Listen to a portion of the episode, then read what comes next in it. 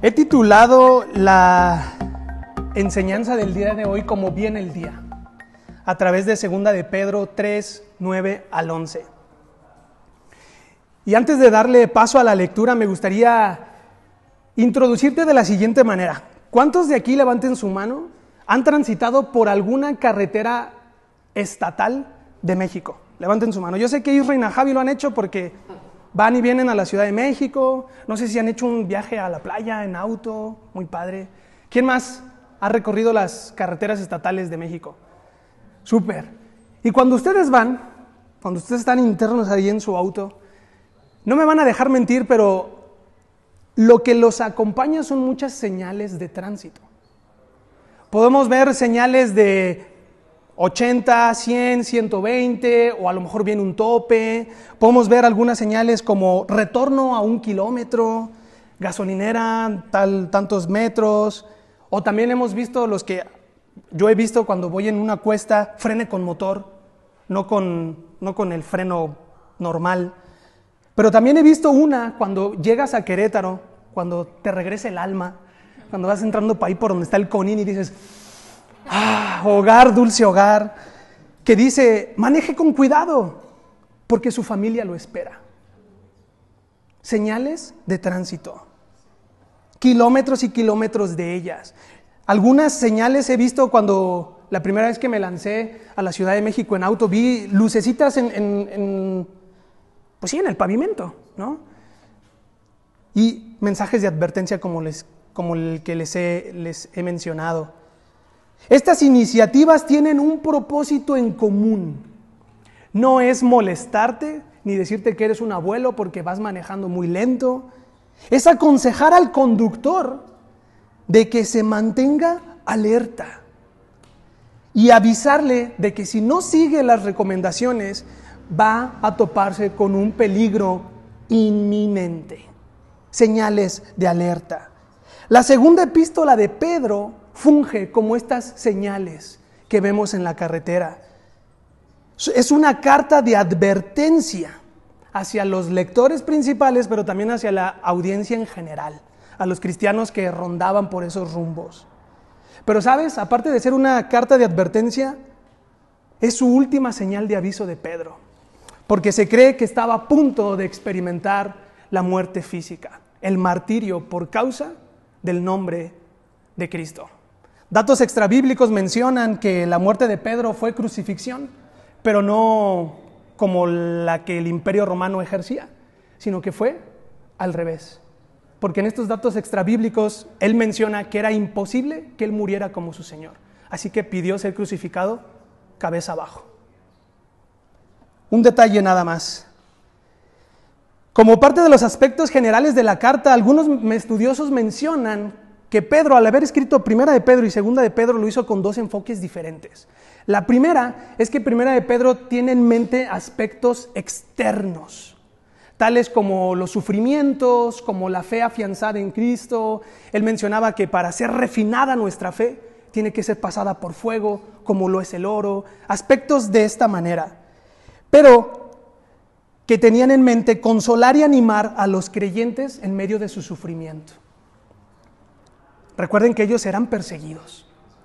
Pablo, digo, perdón, Pedro con ese enfoque les escribe su primera carta. Pero la segunda carta es desde una perspectiva interna. Ya les escribió externamente, ahora les escribe de manera interna. ¿Qué quiere decir esto? Les escribe para que sean advertidos del orgullo, de la autosuficiencia y de la herejía. Wow, espérate, ¿cómo la herejía en el cristianismo?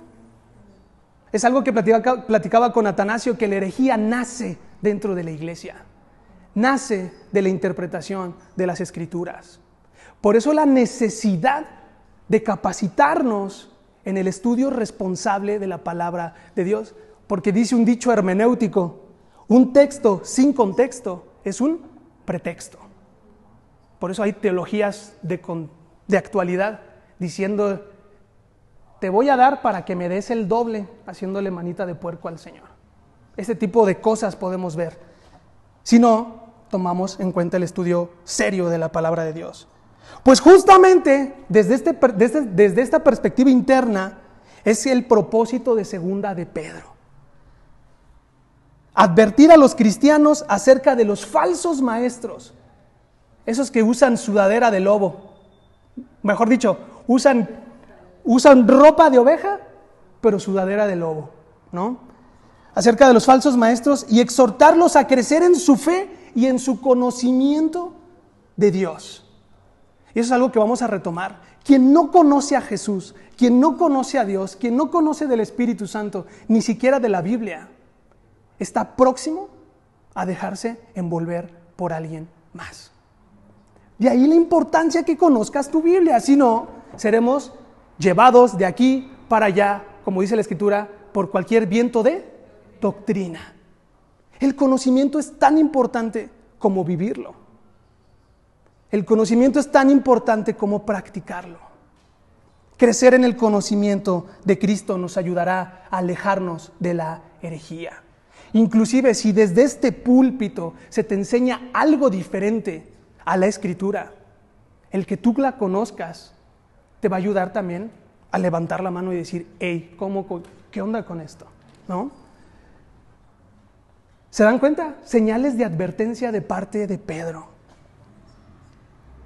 Seguir los consejos del apóstol Pedro hará que los creyentes honren a Cristo, no a su pastor, no a su denominación, a Cristo mismo, el mensaje central del cristianismo.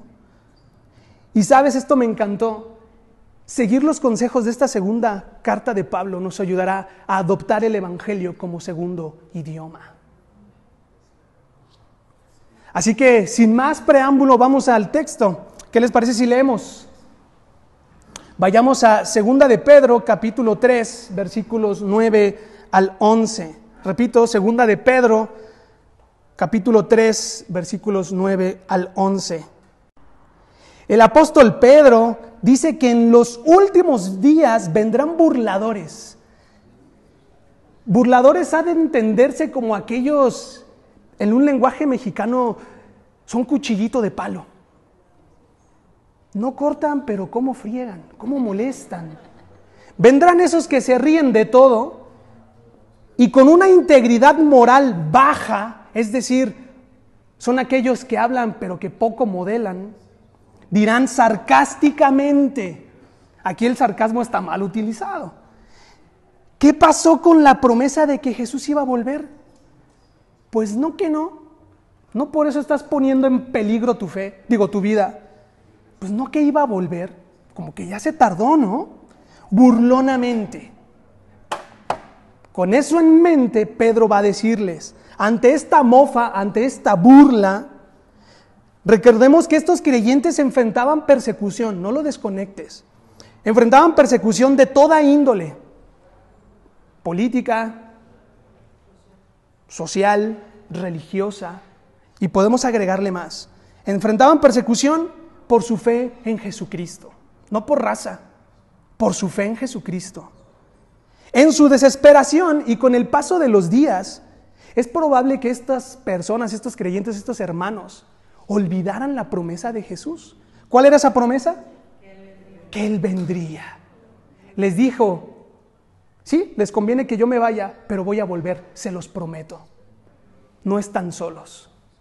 Yo estoy con ustedes hasta el fin del mundo. Esa promesa les tendría que bastar, nos tendría que bastar para vivir como Dios manda.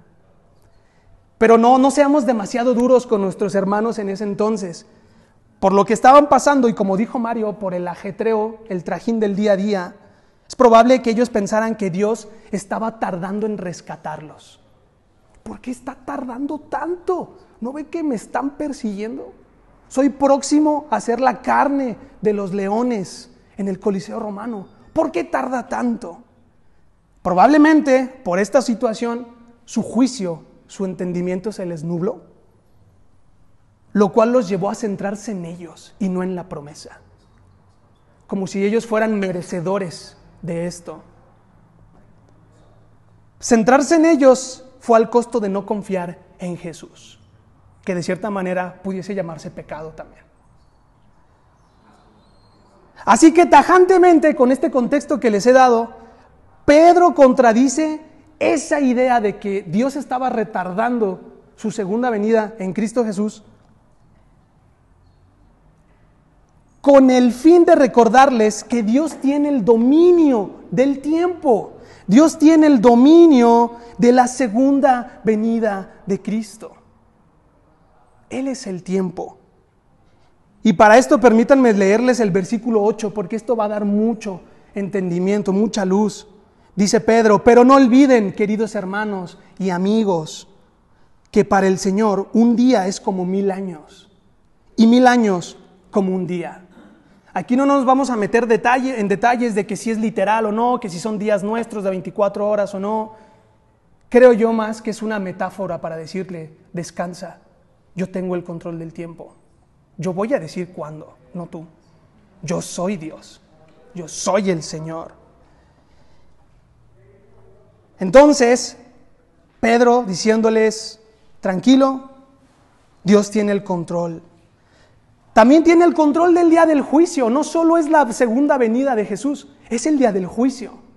El Evangelio, para que sea completo, para que sea en todo teológico, no solamente tiene que ser soteriológico, una palabra dominguera. No solo tenemos que hablar de salvación, también tenemos que hablar de pecado, de santidad, del reino, de la justicia de Dios, de la resurrección, sí, pero también de la segunda venida, del juicio. Centrarnos únicamente en la salvación de las almas es una parte de la película. Y no creo que a ti te guste ver solo una parte de una película.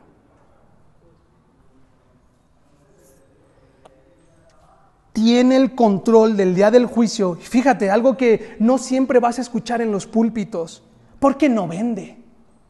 ¿Por qué no deja? Dios tiene también el control de la destrucción de la gente que vive sin Dios. Sí va a haber una consecuencia para todos aquellos que no reconozcan a Dios, a Jesús y al Espíritu Santo como el Señor. Sí va a haber una consecuencia. Por lo que leímos, tiene un propósito el que Jesús todavía no vuelva. Pero no desconectemos que hay consecuencias. Y Pedro lo refuerza al decir, no olviden que el Señor tiene el tiempo. El que Jesús tarde, familia, no significa que Él nunca va a volver, ¿eh? abusados, sino también estaríamos cayendo en el pecado de no creerle a Dios, de que Él va a volver, cuando la escritura es clara. El que tarde no significa que Él no vuelve. ¿Sabes por qué? Y disculpen el atrevimiento, pero Dios no trabaja de acuerdo a tu calendario. Dios no trabaja de acuerdo a tus exigencias. Esta es una clara referencia al Salmo 94. Él trabaja de acuerdo a su soberana voluntad. Si el propósito de su tardanza no nos gusta, lo siento. Peleate con Dios. Algo que me llamó la atención es este término los últimos días. Y hasta de broma hemos dicho, ¿cuándo son los últimos días? Desde que yo nací he escuchado que los últimos días ya son. Inclusive los medios masivos de comunicación nos dicen, yo que estoy un poco más chavo que ustedes, escuché en la televisión cerca de los 2000 que se, acaban, que se acababa el calendario maya, que decían el fin del mundo. Un hombre de, nombre, un hombre de nombre Nostradamus, si creo, no estoy mal, también avecinaba que se venía el fin de los tiempos. Con el anthrax en Estados Unidos decían que era el fin de los tiempos. Con la llegada de Barack Obama decían que era el fin de los tiempos. Lo último, más reciente, cuando Donald Trump ganó en Estados Unidos, decían, es el fin de los tiempos. Bueno, Donald Trump llegó, se fue, quiere volver y seguimos en el fin de los tiempos. Los últimos días, mis queridos hermanos, empezaron desde la resurrección de Jesús y culminarán hasta la segunda venida de nuestro Señor. Y así como Pedro vivía los últimos días, te cuento, te pongo al día, tú también vives los últimos días. ¿Y sabes qué? Lo siento, pero las cosas no van a mejorar. Llegó el COVID y nos dio un revés. Bueno, es probable que vengan cosas aún peores. ¿Por qué? Porque vivimos en los últimos días. Y la escritura dice que en los últimos días escucharemos rumores de guerra, levantándose un pueblo contra otro pueblo. Ucrania, Rusia, los últimos días.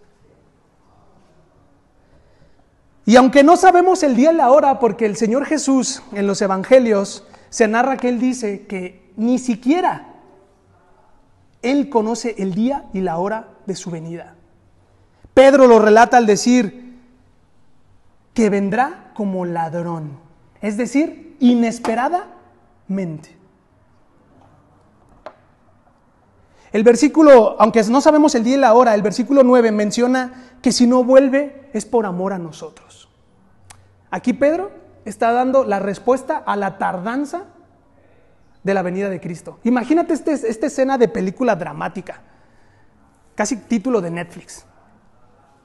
Ellos diciendo, me están persiguiendo, no es posible, deposité mi fe en ti, vuelve pronto. Pedro diciéndoles, wow, qué bueno, que, que te sientas frustrado, que te sientas con miedo y demás. Si no vuelvo es por amor a ustedes y a los que han de venir. Juan 17. Y oro por todos los que han de venir.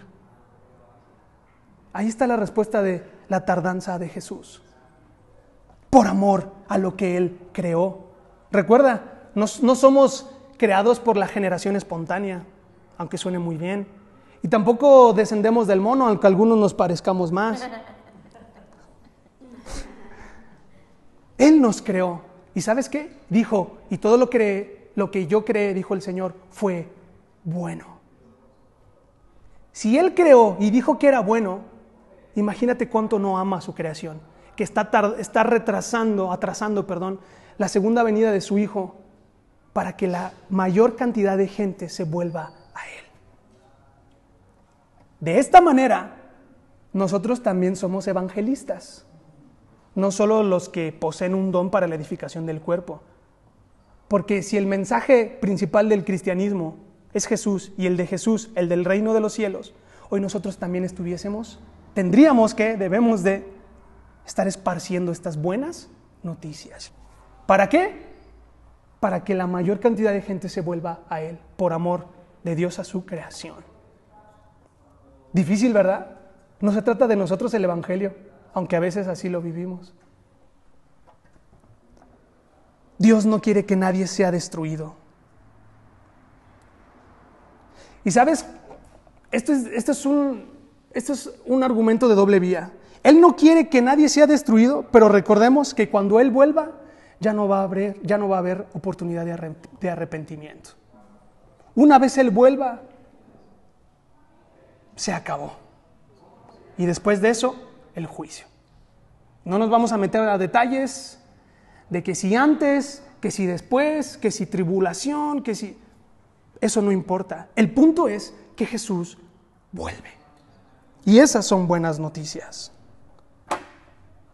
Les voy a citar una, valga la redundancia, una cita de uno de mis autores favoritos, C.S. Lewis o C.S. Lewis, como dirían nuestros hermanos en España. C.S. Lewis responde a una pregunta que le hicieron. ¿Por qué Dios manda al infierno a las personas que lo, que lo rechazan? ¿Por qué no simplemente los deja en paz? Le preguntan así es Luis. Y es Luis responde, me temo que esa es la paradoja del infierno. Si Dios nos deja en paz, entonces eso es el infierno. No creo que Yahvé, como Dios creador, quiera que su amada creación, la cual vio que era buena, vaya a un lugar que nunca fue pensada para el hombre. No creo que tú cuando haces algo de comer quieras que vaya a la basura en primera instancia. El infierno ha de verse como esa separación absoluta de Dios. Si Él nos deja en paz, eso es el infierno. Por eso está atrasando su venida. Para que esto no, no sea con esa magnitud. Pero Pedro dice en el versículo 10 que el día del Señor vendrá como un ladrón, es decir, sorpresivamente. El día del Señor es una alusión del Antiguo Testamento. Profetas como Joel hablaban del día del Señor. Es ese día donde el perfecto y único juez emitirá su juicio en contra de los que viven sin Dios. Entonces Pedro dice que el día del Señor vendrá sorpresiva e inesperadamente. No creo que aquí esperemos que un ladrón entre a nuestra casa, ¿verdad? Inclusive ponemos cámaras de videovigilancia. Algunos he visto que ponen un cerco de estos como de rueda. Algunos como esta plaza ponen eh, como alambres eléctricos y todas estas cuestiones. Nadie espera un ladrón. Es más, nos anteponemos a su venida. Pues el día del Señor vendrá como un ladrón inesperadamente. Dios, como el perfecto juez, perdón, pondrá fin a la injusticia del mundo. ¿Qué es ese día del juicio? La injusticia que hoy vivimos tendrá fin, porque el perfecto juez así lo ha dictaminado.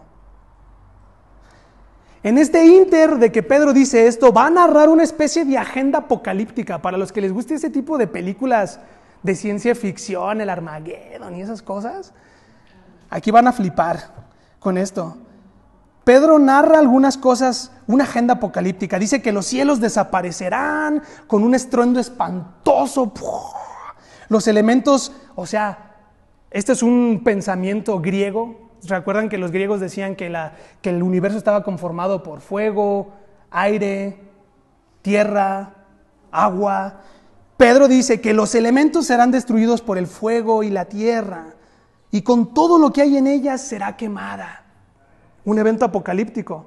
Algunos estudiosos también piensan que esto es una referencia clara al libro de Judas. Tienen mucha conexión entre sí. Es probable que Pedro haya tomado a Judas como referencia para traer este tema aquí.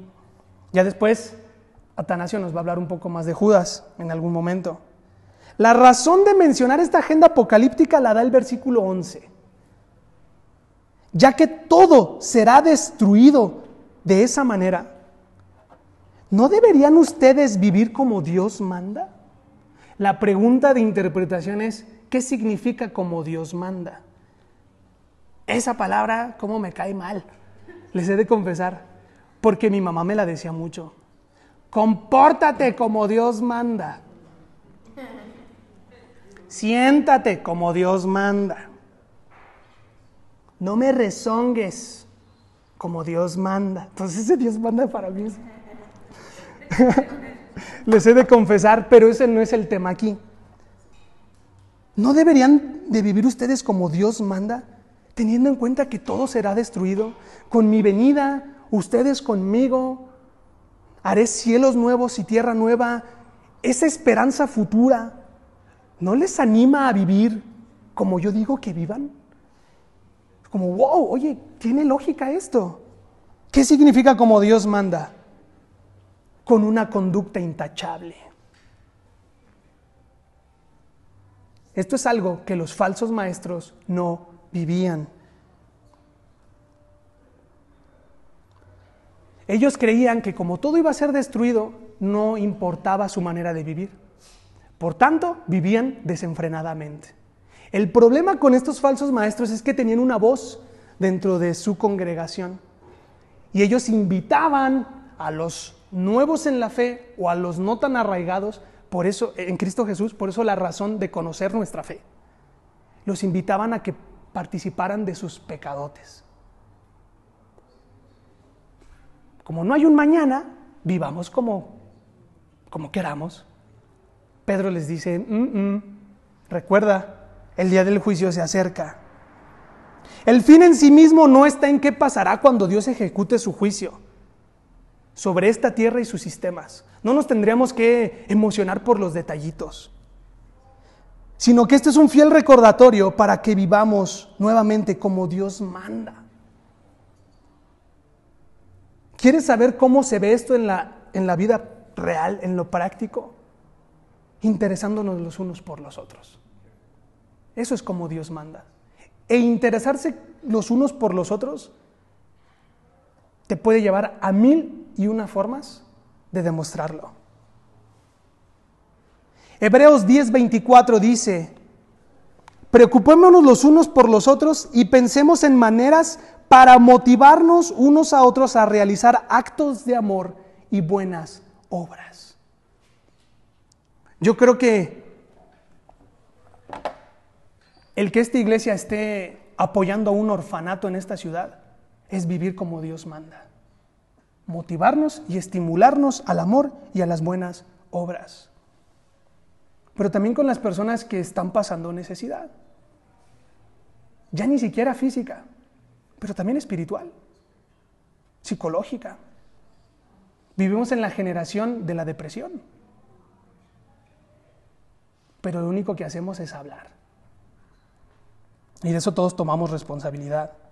Efesios 2.10 dice, porque somos hechura de Dios, nuevamente, creados por Él, creados en Cristo Jesús para buenas obras, las cuales Dios dispuso de antemano a fin de que las pongamos en práctica. El cristianismo no es únicamente conocimiento, es igual de importante, pero si no se practica, es eso, dice la Biblia, un símbolo que retiñe nada más. Suena bonito, convence, pero no trasciende. Viene el día donde esa agenda apocalíptica será una verdad, donde Dios pondrá fin a la injusticia de este mundo. Y con esto quiero cerrar. Nuestro consuelo y esperanza está en que Él prometió volver. Él lo prometió. Y con esto me surgen dos preguntas. La primera, ¿Cómo podría ser la promesa de Jesús de volver buenas noticias para nosotros? Son buenas porque cuando nosotros damos nuestra palabra y no la cumplimos, porque eso es bien humano, nos vuelve esto mentirosos, tal vez hipócritas. Cuando nosotros somos hipócritas y mentirosos por no cumplir nuestra palabra, Dios nos muestra que Él no es como nosotros. Es decir, Él no rompe sus promesas, Él sí las cumple. Por tanto, sabemos que si Él lo prometió, Él lo cumplirá, Él volverá. No tendríamos que estar desesperanzados. Él no es como nosotros. Esto es buenas noticias. En ese perfecto Padre sí creemos, confiamos y esperamos. ¿Cómo podría ser el día del juicio buenas noticias para nosotros? Vivimos en una sociedad injusta, a lo que lo bueno llaman malo y a lo malo llaman bueno.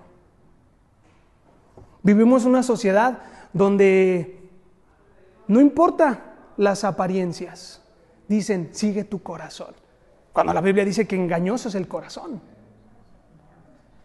Vivimos en una sociedad donde tratamos los hombres, y hablo en general, a las mujeres como objetos. Inclusive algunos pagan por ello. Denigran la integridad de una mujer. Cuando Jesús dio dignidad a la mujer adúltera. Cuando le iban a apedrear porque la ley lo exigía, le dijo, oye, ¿y dónde están los que te querían pegar? No sé, Señor, no los encuentro. Pues ni yo te condeno. Vete y no peques más. Les di estos ejemplos para mencionarles la sociedad actual donde vivimos. El día del juicio es buenas noticias porque lo que hoy vivimos no volverá a ser. No experimentaremos el hambre ni la pobreza. No experimentaremos clasismo ni racismo.